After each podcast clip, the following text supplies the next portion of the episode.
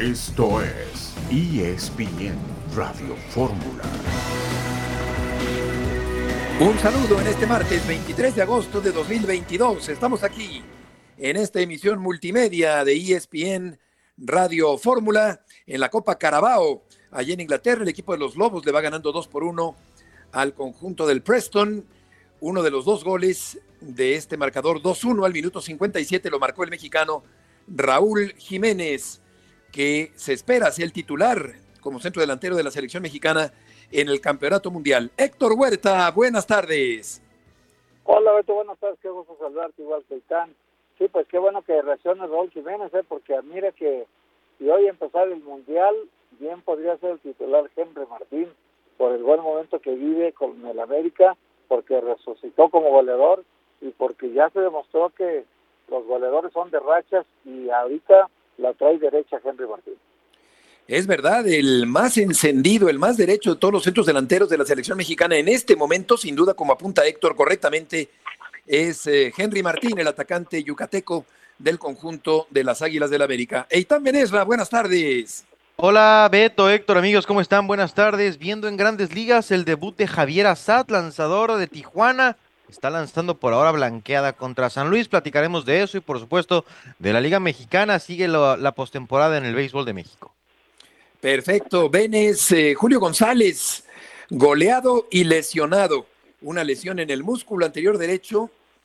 No dice el reporte incompleto de Pumas. ¿De qué pierna? Músculo anterior derecho, pues tenemos que adivinar de qué pierna se encuentra en tratamiento. Tiempo de recuperación 10 días, así que Julio lesionado en agosto. El portero de los Pumas de la universidad para acabarla de amolar y mañana el partido contra Tigres, que puede ser otra derrota para el equipo universitario. César Caballero eh, tiene un avance de la información, pero antes Jesús Bernal con el reporte del equipo del Guadalajara.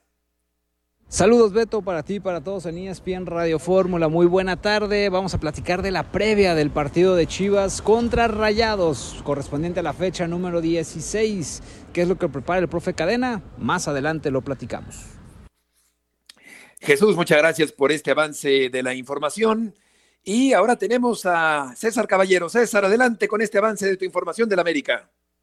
¿Cómo te va, Beto? Qué gusto saludarte. El América está de visita en Querétaro para medirse al conjunto de gallos en el Estadio Corregidora. Los azulcremas buscan su quinta victoria de manera consecutiva y para ello el Tan Ortiz hará algunos cambios en su alineación inicial, tomando en cuenta que tiene que dosificar a su plantel. Lo platicaremos más adelante en ESPN Radio Fórmula. Por lo que toca, gracias, eh, muchas gracias César. Por lo que toca a Dani Alves, pues hasta el momento ha sido un petardo. La publicidad, la contratación de Alves no da resultados, es un auténtico despropósito. No aporta ni como lateral ni como mediocampista en un equipo mediocre con un técnico sin brújula. Y Miguel Herrera habló, el técnico de los Tigres, sobre este tema. Abuchar a Dani es, es abuchar a todos, ¿no? La verdad es que hoy eh, por ahí el nombre de Dani Alves es el que más suena y es como el referente hoy para la gente de Pumas, entonces pues ya la toman como decir, bueno, me quiero quejar, pues, eh, a todos y más al que más nombre tiene, ¿no? Sí, el abucheo, como dice Miguel Herrera, debería ser para todos, pero como el más conocido y el más caro y el más mediático es Alves, por una parte, y el portero por otra, los abucheos, Héctor, se centraron en Alves y en el portero Julio González, que no podrá jugar el día de mañana. Sí, aunque no son los culpables de eso del todo, porque es una, es una participación colectiva de un equipo de fútbol, pero de todas maneras, pues sí, la gente esperaba mucho más de Dani Alves y creo que este resultado hasta ahora, y mira, casualmente desde que llegó no ha ganado Puma ningún partido también. No ha ganado ningún partido, efectivamente, desde que llegó Dani Alves. Lupillo Castañeda, sin pelos en la lengua, analizará la situación de Cruz Azul esta tarde en ESPN Radio Fórmula.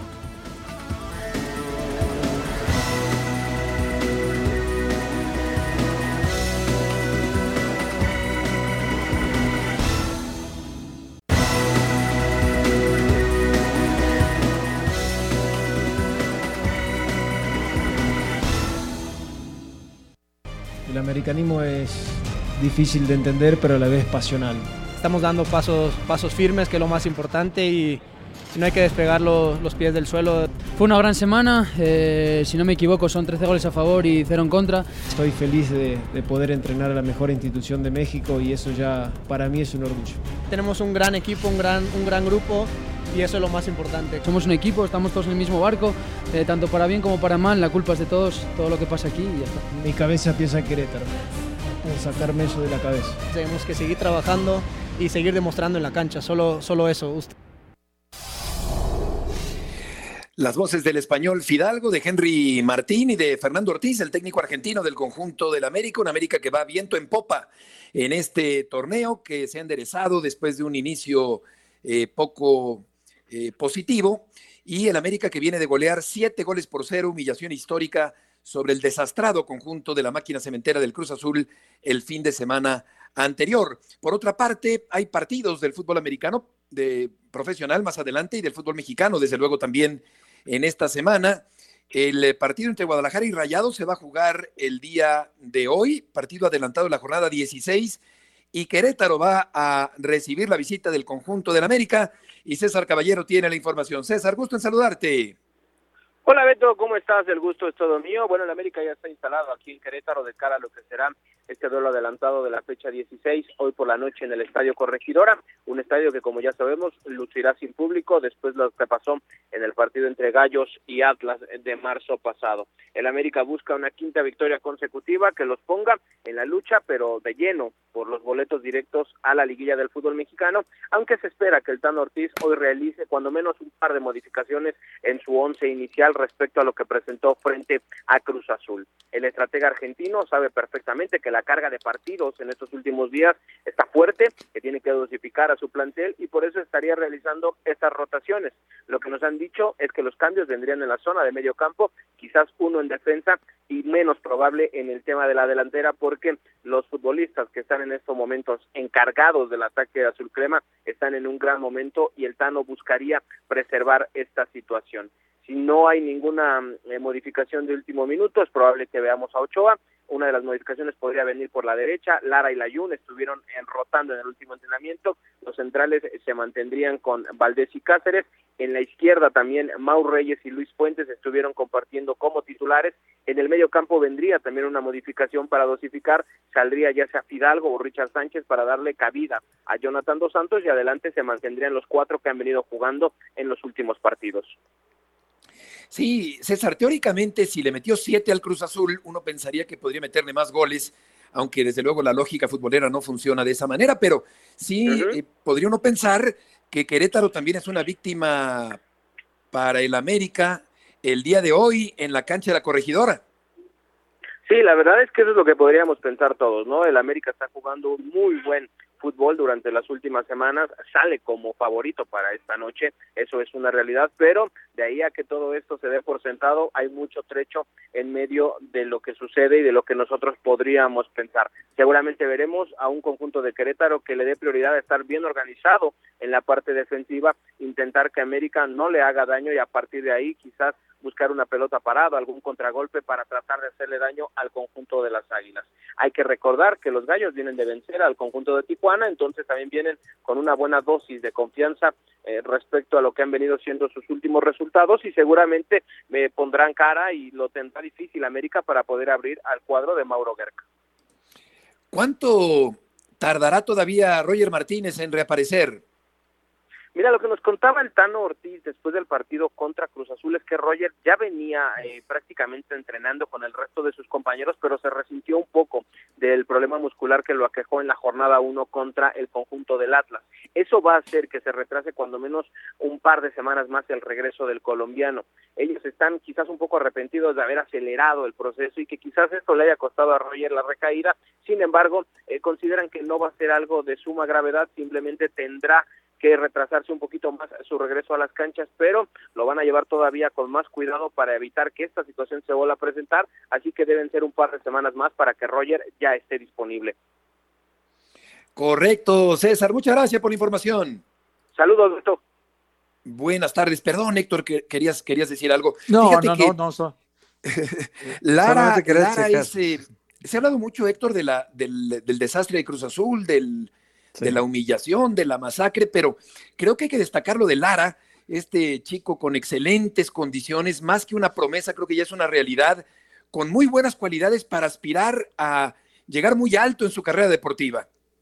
Sí, y fíjate que para Emilio Lara, Beto, la oportunidad no solamente arrancó como central y ahora vuelve a la posición que ha jugado más tiempo en su vida, que es la de lateral derecho. Lo hace muy bien, es un chico que se ha ambientado rápido al grupo, que no le, como que no le pesan los nombres de los demás. Debe ser un chico que por la condición de que acaba de llegar, pues debe tener una vida económica muy diferente al Cabecita Rodríguez o a Diego Valdés, no sé, eh, seguramente es el pobre del grupo, digamos, porque está empezando su carrera. Es normal que así empiecen los jugadores, pero se ve bien adaptado a todos y no, no se intimida ante nadie y, y en la cancha muestra lo mismo, Beto. En la cancha tiene una gran personalidad y, vaya que ha sido una gran sorpresa para el América. Ahora entiendo por qué la oferta por Jorge Sánchez se tomó pues prácticamente de inmediato, porque ellos sabían que tenían atrás otro talento como, como este chico, respaldado por la experiencia de la Jun, y, para el América pues no se está resintiendo nada la ausencia de Jorge Sánchez. Totalmente. Y aquí entrábamos, Benes, en una disyuntiva periodística. ¿Qué es más noticia, la goleada del América o la derrota por siete goles de Cruz Azul. En cualquier caso, se, ha hablado mucho de lo que ocurrió con la máquina cementera, porque tocó fondo, mientras que el América brilló aprovechando las múltiples facilidades que dio el conjunto cementero en la cancha del Estadio Azteca. Sí, quizá, quizá siempre ha vendido o ha llamado más la atención el encabezado estridente, pero creo que nunca, desafortunadamente, los hábitos de consumo de muchos eh, están hacia el escándalo y creo que se le ha hecho más ruido a lo negativo, que es Cruz Azul y la goleada y la exhibida y, y cómo jugaron un partido históricamente malo, que al reconocer a una América que pasa un gran momento. Mi, que, que también, no digo que no quieras jugar así, pero en ocasiones, equipos que juegan muy bien al principio no son capaces de, de alcanzar ese mismo ritmo cuando más cuenta, que es recta final y liguilla. Yo tengo esa duda del América nada más. Sí, y para un maestro como Héctor, eh, querido Héctor, ¿a qué le, da más, le das más peso periodístico en la balanza? ¿A, la derrota de Cruz Azul o a la victoria por goleada del América? Mira, Beto, como es, es la peor goleada en la historia de Cruz Azul, yo creo que en sí misma tiene un peso eh, noticioso de mayor relevancia eh, justo por eso, ¿no? Por su, su, condición de histórico, el resultado, ¿no? Eh, el América, pues sí ha ganado, yo me acuerdo con, con Leo Benjaque ganaba 8-1, 9-2 partidos a equipos eh, inferiores, pero este son dos equipos de nivel semejante, de planteles muy fuertes los dos, y que le haga siete goles en un partido, claro, las circunstancias de que expulsaron a un jugador de Cruzul antes de terminar el primer tiempo, cuando iban 2-0 solamente, pero de ahí derivó el tercer gol. En fin, todo esto yo creo que sí tiene más peso como noticia. Esta derrota la peor de Cruz en toda la historia. ¿eh?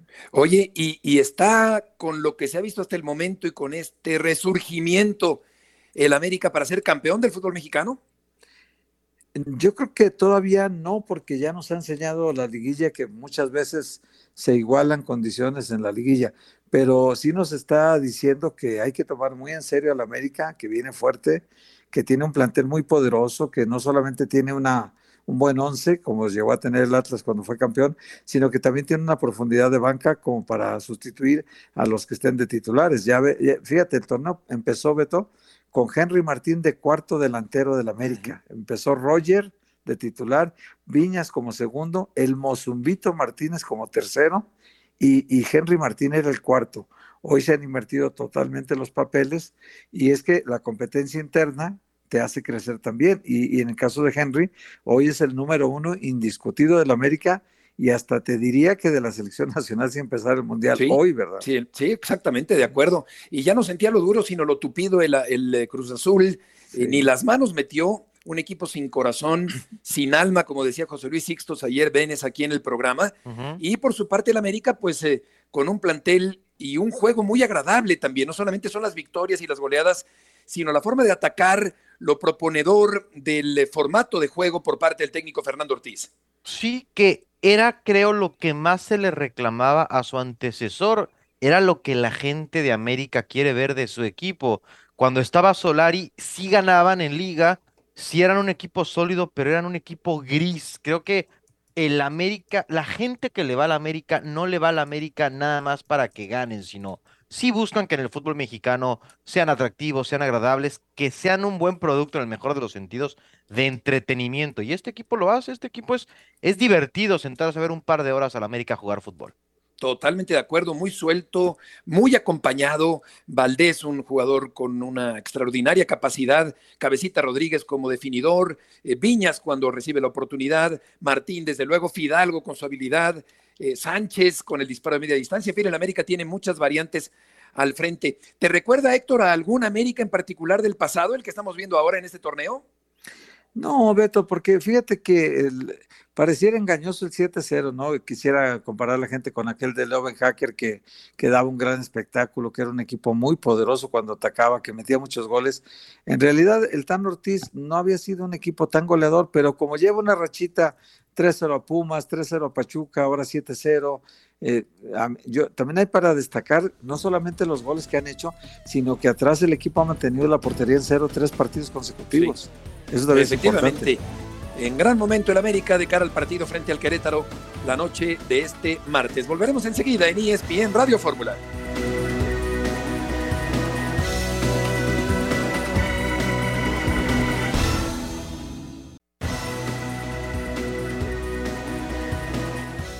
De regreso en esta tarde y de la crisis universitaria nos habla Adriana Maldonado. Adriana, gusto en saludarte. Tal vez todo el gusto es mío, les mando un fuerte abrazo. Ya hablabas de la crisis que atraviesan ahora el equipo de Aure Azul. Hay que mencionar que el día de mañana estarán recibiendo en el Olímpico Universitario al conjunto de Tigres. Esto en duelo adelantado de la jornada 16. Hubo poco día de trabajo, la verdad es que hemos hablado con el técnico Andrés Lilini y ahí reitera que el grupo está muy unido, concentrado en convertir esta presión en algo positivo para que el equipo pueda funcionar el día de mañana y también pues tratar de despertar ya en el presente torneo. Si les parece, escuchamos las palabras del estratega argentino, quien reitera que está muy concentrado en lo que viene en el torneo, pero también reconoce que esta podría ser la última llamada del equipo.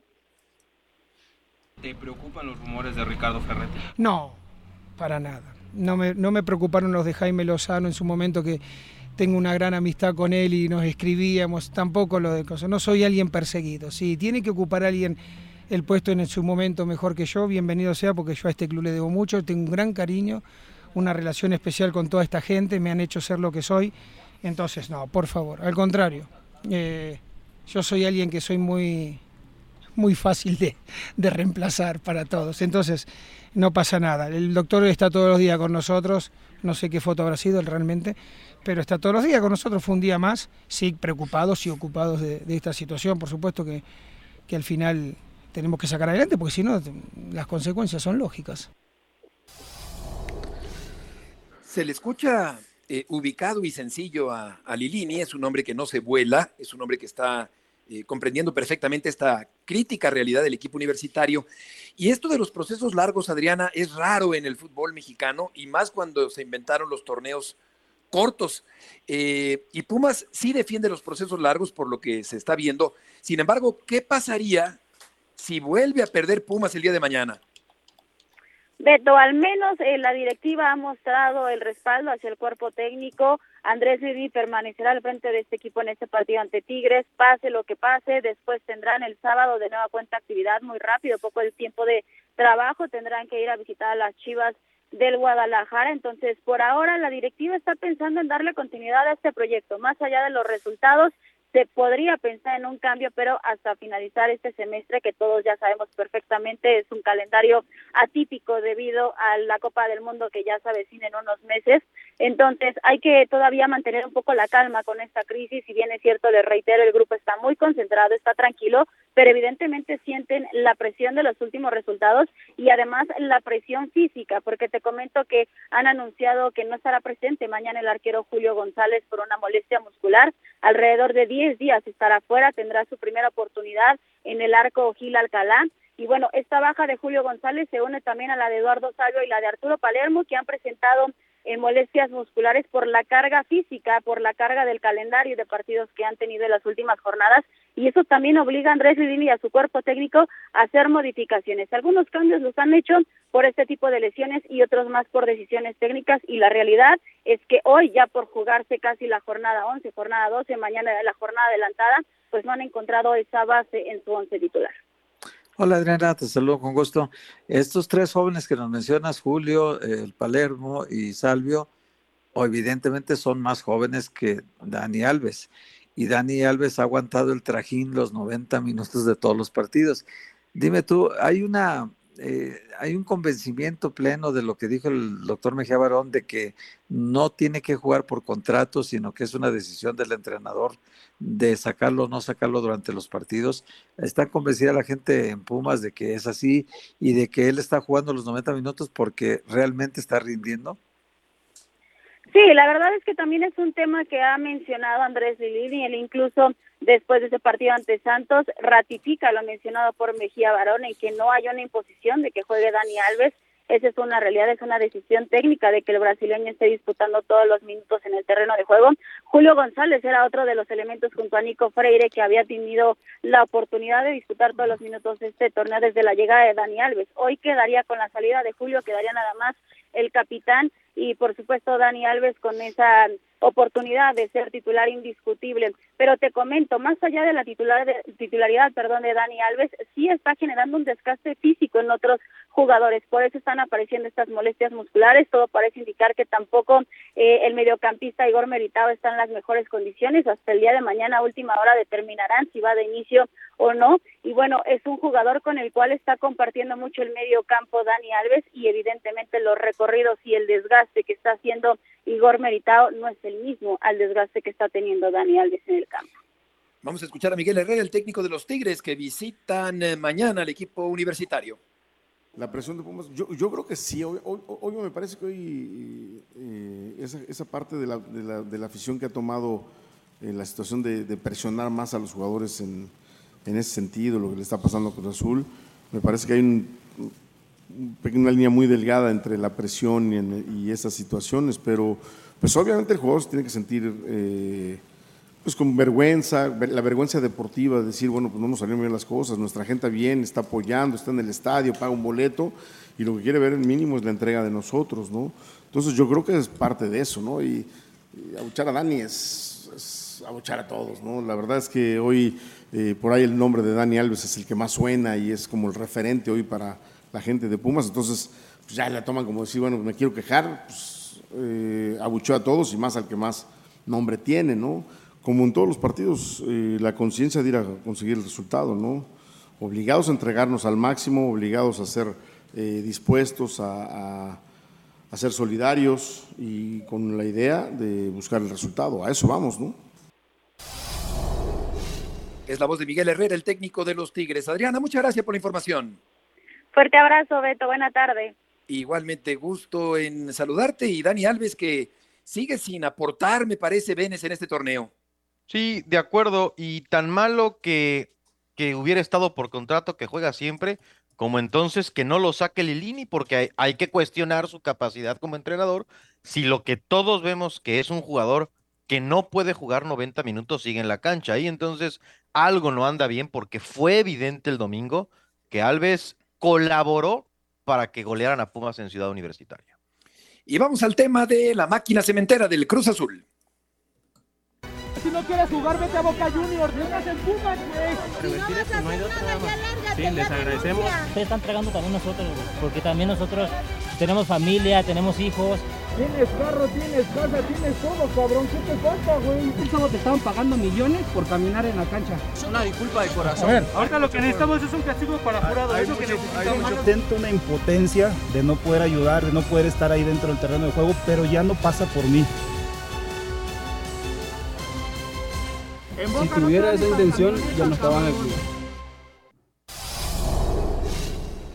Las voces de los jugadores del Cruz Azul cuando detuvieron sus autos de lujo ayer para soportar, para aguantar el embate verbal de los seguidores de la máquina cementera. Lupillo Castañeda, que siempre se entregó al máximo en cada partido, está en la línea telefónica. Lupillo, te saludamos, Héctor Huerta, Eitan Benesra y Heriberto Murrieta. ¿Cómo te va?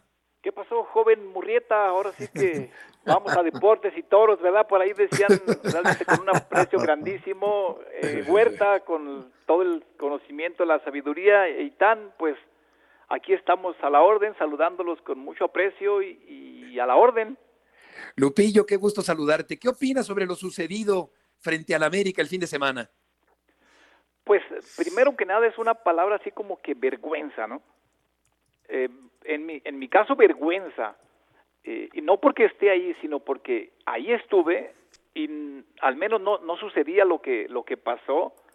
Hay muchos temas grandísimos, no se acaba este tema, te lo digo, con una plática no das todos los puntos de, culpa. Buscar culpables es, es muy fácil y los encuentras, pero creo que ahorita habría que colaborar para buscar soluciones. Entonces, ese 7-0 es desastroso. Yo de repente estaba viendo un partido, el América, que siempre está queriendo estar en los primeros lugares. Difícilmente el América, si se dan cuenta, permanece mucho tiempo abajo. Y no es tanto porque los árbitros le ayuden, o sea, no, no es eso, que lo levantaron. A cualquiera se le puede dar un error arbitral y que parece que se le ayuda, ¿no? Pero realmente lo que mostraron los jugadores del América, ahora que se levantaron de esa debacle que venían, y en este partido lo que han mostrado, me parece que nos, nos hicieron ver nuestra suerte, nos hicieron ver muchas cosas que están pasando eh, en todo el entorno de la cooperativa, de la directiva, del director deportivo que se fue. Eh, hay, hay mucho por desnudar grandemente y parecía un equipo futbolísticamente, psicológicamente, tácticamente, técnicamente muy inferior a lo que mostró el América. Entonces, por eso para mí empieza la palabra qué vergüenza para para mí, para la afición de Cruz Azul sobre todo, que es la que más ha sufrido. Hola Lupillo, ¿cómo estás? Te saludos. Saludos allá a todos los del Mercado Corona, ahí donde Sí, chambeas. Oye, sí, sí, ¿verdad? Oye, Lupillo, te quería preguntar, este, tú jugaste mucho tiempo y, y sabes lo que cuando un jugador tiene cierta actitud en un partido, tú sabes cuando está totalmente concentrado, metido y cuando no está. A ver, dime una cosa, eh, ¿te acuerdas que aquel 4-0 contra Pumas vergonzoso de semifinales, había algunos jugadores que todavía están en este 7-0? Eh, dime tú, ellos eh, realmente tienen conciencia de lo que pasó, de lo que está pasando, de aquel 4-0 cuando tenían la semifinal prácticamente para pasar a la final contra León y ahora este 7-0 contra el América es, bien lo dices tú, vergonzoso. ¿Qué siente un jugador, con, o sea, repetir dos actuaciones como esa? ¿Qué siente un jugador? Pues realmente, mira, lo que pasa con el 4-0, que aparentemente no, ya está prácticamente Cruz Azul en la siguiente. ¿Qué puede pasar? ¿Exceso de confianza? Es, alguien por ahí dijo, es que nos confiamos. No, no te puedes confiar para nada si no, si no se ha dado el silbatazo Claro. final del siguiente partido y, y ya ganamos, entonces te puedes confiar de ese partido que ya pasó. Pero, mira, hay, hay cosas, por eso digo yo, que buscar culpables, vienen, vienen muchas cosas. El, el director deportivo trae jugadores eh, tarde, eh, Sí. no, no, no hacen pretemporada, Claro. no, no están en el nivel físico y hay un tema que no sé si lo sepan Huerta, si no ahorita se los digo un poco, porque lo escuché de muchos jugadores extranjeros, ¿eh? y muchos, no, no la mayoría, pero sí muchos, eh, no, boludo, es que eh, mi esposa no está a gusto con la ciudad, allá vivíamos en una ciudad tranquila y, y pues no había nada de tráfico, o sea, no está a gusto y hay pleitos entre la familia por, por Sí. el tráfico horrible de Cruz Azul, los problemas, aparte, no es nada más venir a Cruz Azul y, y jugar y ganar dinero, ok, ¿cuánto te voy a dar? Millones de dólares, no me importa el dinero, o sea, lo que sea. Te, te alucinas y dices, voy, pero este jugador no conoce la ciudad, no conoce el equipo, no conoce el entorno, no conoce la presión que, que está eh, estar en Cruz Azul. O sea, incluso los mejores del- de, de, de México llegaron a Cruz Azul y, y no pasó nada. Muchos de los mejores de, de extranjeros llegaron y no pasaba nada cuando eran unas estrellas. Es otro punto, estar en Cruz Azul muy complicado. Entonces, si ya estuviste en, en un 4-0, que tienes que estar exigiendo tú como jugador. Tienes que decirle a, a los compañeros, nos metieron cuatro, y, y, y, los mismos jugadores deben de decir, oye, vienen refuerzos, pero estamos en la fecha 2, en la fecha 3, ya tenían, tenían que estar desde antes. Yo se lo exigía, se lo ex, no se lo exigía, se lo comentaba a Tena, hey, no podemos los jugadores, y, y al licenciado Álvarez, no pueden los jugadores llegar en, en tal fecha, tienen que estar aquí haciendo pretemporada, claro. porque entonces es como el equipo, América lo vio muy superior, eh, y, y, no, no es que esté hablando maravillas, simplemente lo que se ve, pues ahora sí que, que se tiene que hablar la verdad, nos pasó por encima, con falta de capacidad física, técnica, psicológica, incluso en la psicológica, tú tienes que estar viendo el primer gol, llega ese jugador solo, desde antes tienes que salir por él. O sea, el, el gol que pasa, un, un, balón que pasa por el área chica, toda la portería y llega el, el, otro de América atrás y gol. Tienes que ganar la posición, el, el frente. Hay muchas cosas que se pueden, como digo, se pueden resolver. Podemos ayudar a, a que los defensas se ayuden, canijo. Hay muchas cosas que sí duelen, pero esa que me preguntabas del 4-0 y ahora el, el 7-0 es parte de que traes jugadores que no tienes que traer, que traes un entrenador que no tienes que traer, le, le haces una fiesta cuando llega y pones una cortina de humo porque parece que lo que representa más es el dinero que lo deportivo. Lupillo. Sí. sí. Una pregunta, ahora que, ahora que van a tener una nueva etapa, ¿qué perfil de entrenador necesita, en tu opinión, esta versión de Cruz Azul que ves en la cancha? Pues mira, para mí el entrenador que debería de estar, el perfil, por ponerte un Tuca Ferretti, un Miguel Herrera, te lo digo, un, Miguel Herrera no, me, me gusta, y, ciertamente eh, parece que, no, no quiero decir que la Volpe ya está grande para eso, no, pero tiene muchas ganas de, de, de trabajar y, y, es un tipo que, que le gusta mucho trabajar y que ha madurado muchísimo. Yo no descartaría incluso por ahí una llegada de, la Volpe con Romano por ahí, también simplemente el respeto.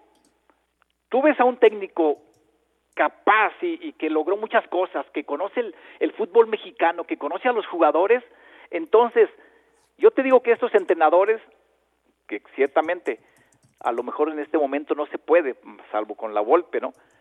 Pero sí, no van a cometer el error de, de permitir que el director deportivo les traiga jugadores a tal fecha, tres, cuatro, cinco, sí, y claro. aún así quieran que lleguen a, a, a, romperla, como dicen, aparte de que, de que está canijo jugar en, en Cruz Azul, no cualquiera, te lo digo, entonces es problema tras problema tras problema, y ahorita entonces tendríamos que buscar soluciones inmediatas. De hecho, ya hay una solución inmediata que, que la he estado viendo, ¿eh? una pequeña y ustedes lo van a ver. Sí, desde luego. Lupillo, pues eh, te agradecemos mucho, como siempre, bueno. que hayas tomado esta llamada. Bueno, mira, nada más esa solución inmediata, te lo digo. Todo es? lo que lo que están fregando a los jugadores de Cruz Azul, con eso van a vas a ver el siguiente partido lo que van a hacer, al menos se van a matar en la cancha. Pues sí. Sí, sí, es lo que así, tienen que hacer. Así, Oye, hay, hay, necesitamos, eh, joven Murrieta, ya necesitamos un cabrón con todo respeto como Hermosillo que en cada partido les diga el cabrón que no corra lo, sí, sí, lo sí, corro no, y no va a permitir Hermosillo que claro necesitamos Oye, gente te... Sí. Bueno, está bien. Bueno, necesitamos un Lupillo Perdón, que grite en el vestidor que tenemos también. que despedir, pero te agradecemos muchísimo, como siempre, que hayas tomado la llamada y que seas tan claro en tus eh, expresiones. Un placer, saludo a toda la gente de, de, Cruz Azul y pues que nada más no agreda a, lo, a los jugadores, pero sí eso que les sí, exija. Eso no se vale. Claro. Un abrazo muy grande, Un Lupillo. abrazo. Lupillo. Abrazo a todos. Hasta abrazo. luego, Lupillo Castañeda. Raúl Jiménez jugó 86 minutos en el partido en el que gana el conjunto de los Lobos 2 por 1 al Preston en la Copa Carabao. Gracias, eh, Itán, Héctor, buenas tardes. buenas tardes. Que les vaya muy bien. Hasta mañana. Bye.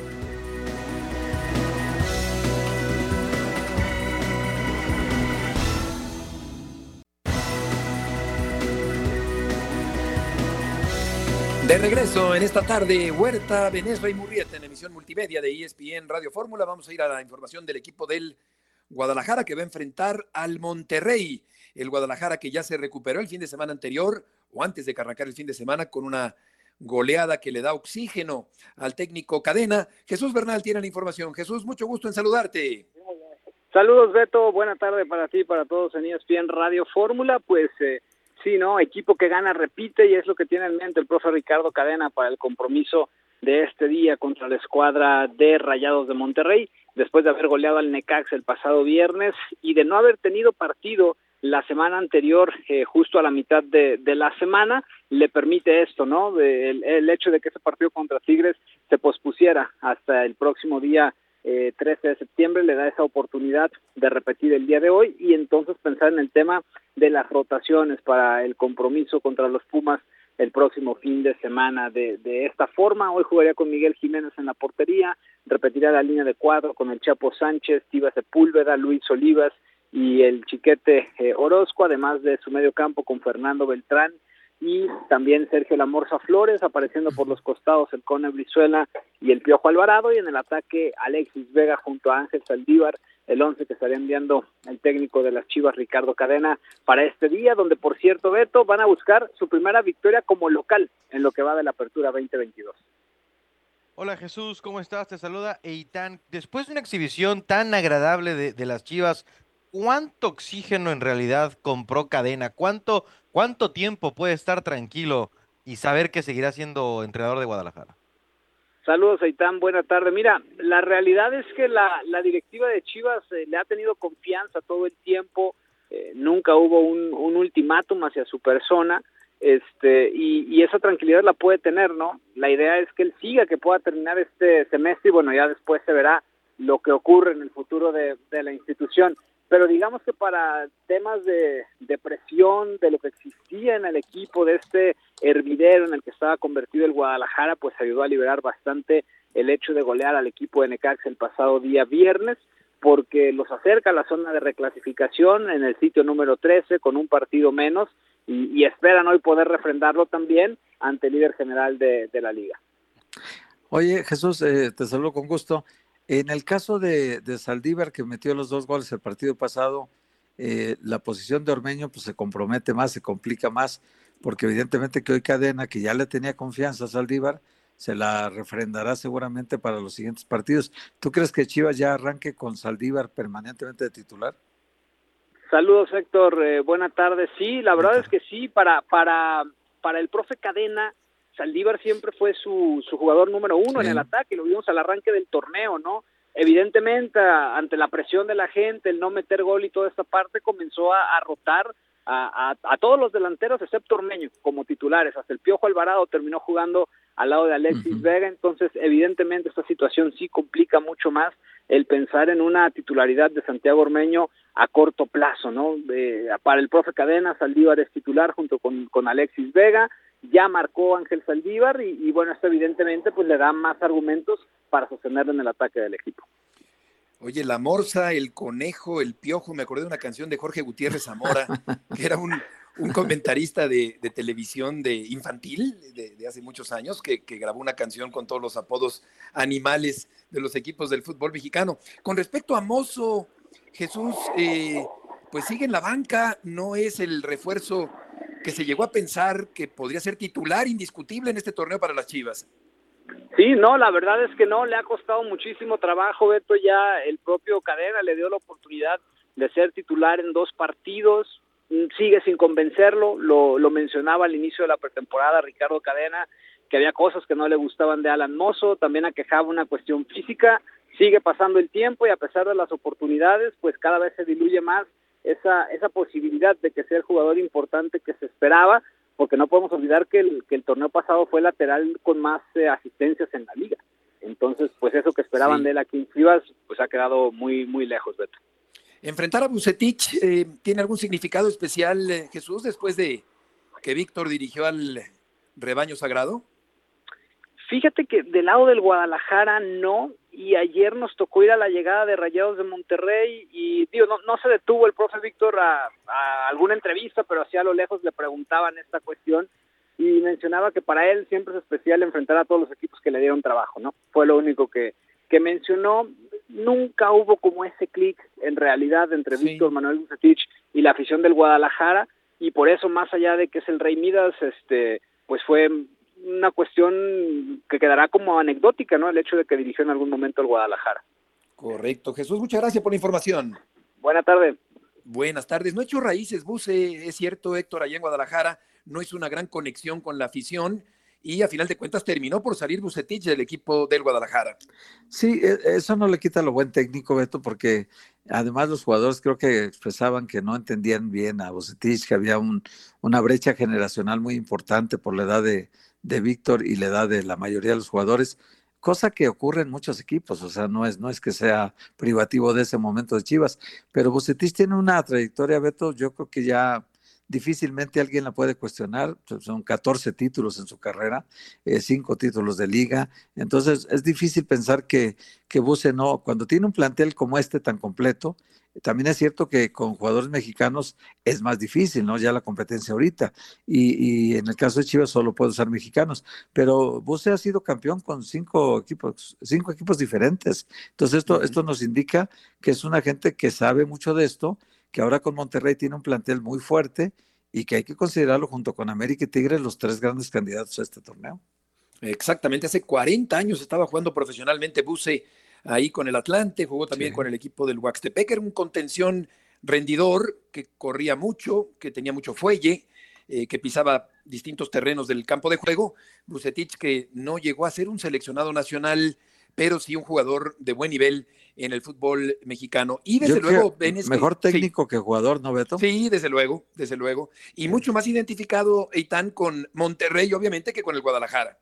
Sí, producto de esos títulos que ganó con, con Rayados en otra etapa, con, con un muy buen plantel al que pudo potenciar, tiene, tiene mucho más crédito, inclusive creo con la afición de Rayados, le, le pueden dar un poquito de más tiempo. Eso que no tuvo Aguirre, por ejemplo, sí lo tiene Bucetich con Rayados. Entonces, pues eh, más allá de que a mí, por ejemplo, no me agrada ver a los equipos de Bucetich jugar, pues es un técnico que me parece para un plantel como el de Monterrey es mucho más, eh, mucho más fácil que dé resultados y no tanto con el de Chivas, que yo creo que no tienen como para competir con los verdaderos candidatos al título.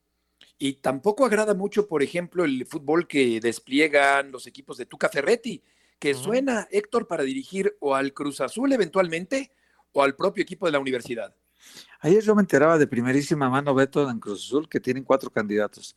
Rubén Omar Romano es uno de ellos, Ricardo Tuca Ferretti es otro, Ricardo Gareca, el, ex técnico de la selección peruana, y el cuarto candidato, si no me falla la memoria, es Hugo Sánchez. O sea, Hugo Sánchez lo tienen otra vez considerado. Ya habían hablado en un momento con él, en un momento. Eh, creo que ahora lo representa Alfredo Rosales para el fútbol, no, no, lo, no estoy seguro, pero creo que sí. Entonces, este, hablarían con él. Me parece que la directiva quiere esperar 15 días, dos partidos al Potro Gutiérrez, quiere esperar los resultados que se den. Y lo de que sí me confirmaron también ayer es que Carlos López de Silanes, eh, va a seguir como director deportivo lo que resta del torneo. Eh, pero que también van a buscar en el siguiente torneo un nuevo director deportivo que tal vez acompañe en un proyecto a otro entrenador que llegue, ¿no? Lo que sigue Cruzul, le hace falta urgentemente un director deportivo, Beto, con más experiencia. Yo no digo que Carlos López sea una mala persona o un mal directivo, no, sino que una persona con más experiencia, no sé, tipo Peláez, tipo Luis Miguel Salvador, tipo pues gente que ha estado, Néstor de la Torre, gente que ha estado más tiempo en este medio y que seguramente eh, enfrentaría distinto las cosas, las crisis las, las manejarían de mejor manera, porque ahorita da la impresión, Beto, pues que esta crisis, ¿quién va a controlarla, no? Es cierto, hay otros hombres como Paco Gabriel, como Tato Noriega. Sí, claro, claro. Claro, que tiene, que tiene experiencia. Eh, sí, efectivamente, yo creo que Cruz Azul está atravesando por una crisis muy severa. El Potro tiene. mismo Torrado, Beto. Mismo Torrado. Torrado mismo, sí. Claro, Aunque se devaluó un poco Torrado, ¿no? Digamos, eh, sí, después de su salida de las elecciones. Sí, sí, sí. ¿Verdad? Pero jugó, jugó muchos años en Cruz Azul, fue una gran figura de Cruz Azul. Sí, como no. No sé, claro hay muchos candidatos, sí creo que deben de empezar por ahí. Un buen director deportivo que elija un buen técnico y que elijan a la vez buenos jugadores. Porque hay que ver cuántos de los que llegaron a este torneo y el pasado realmente van a servir, ¿eh? Sí, sí, de acuerdo. Habría que hacer una limpia. Tuca, Hugo, Gareca y Romano, Héctor. Esos son los cuatro que me dieron. Esos cuatro. Sí, esos, cuatro. Y con Hugo, sí, efectivamente, Vélez ya había habido un contacto. Estuvo cerca, de hecho, Hugo Sánchez, platicamos con él con nuestro compañero ahí en ESPN alguna noche de hace unos meses, pero a final de cuentas, eh, Eitan no se concretó la llegada de Hugo Sánchez al timón de la máquina cementera.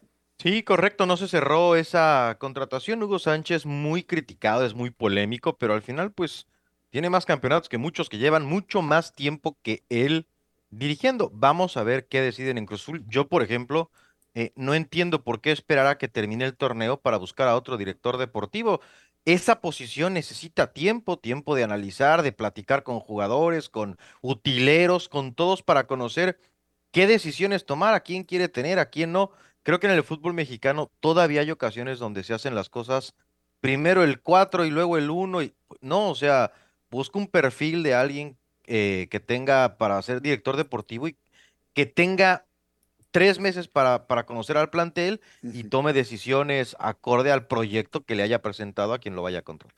Oye, Jaime, Jaime Ordiales, eh, claro que tuvo que ver con lo que está pasando ahora, pero Sí, brincó sí. justo a tiempo, a tierra firme, del, del barco a tierra firme, justo en el momento anterior a esta debacle absoluta del equipo de la máquina cementera del Cruz Azul en este torneo. Vamos a ver qué ocurre. Va contra el Querétaro y tiene una oportunidad para resarcirse ante los gallos que van a enfrentar al América el día de hoy. Vamos a ir a una pausa. Hablaremos de Pumas de la universidad y tendremos a Lupillo Castañeda en esta tarde en ESPN Radio Fórmula.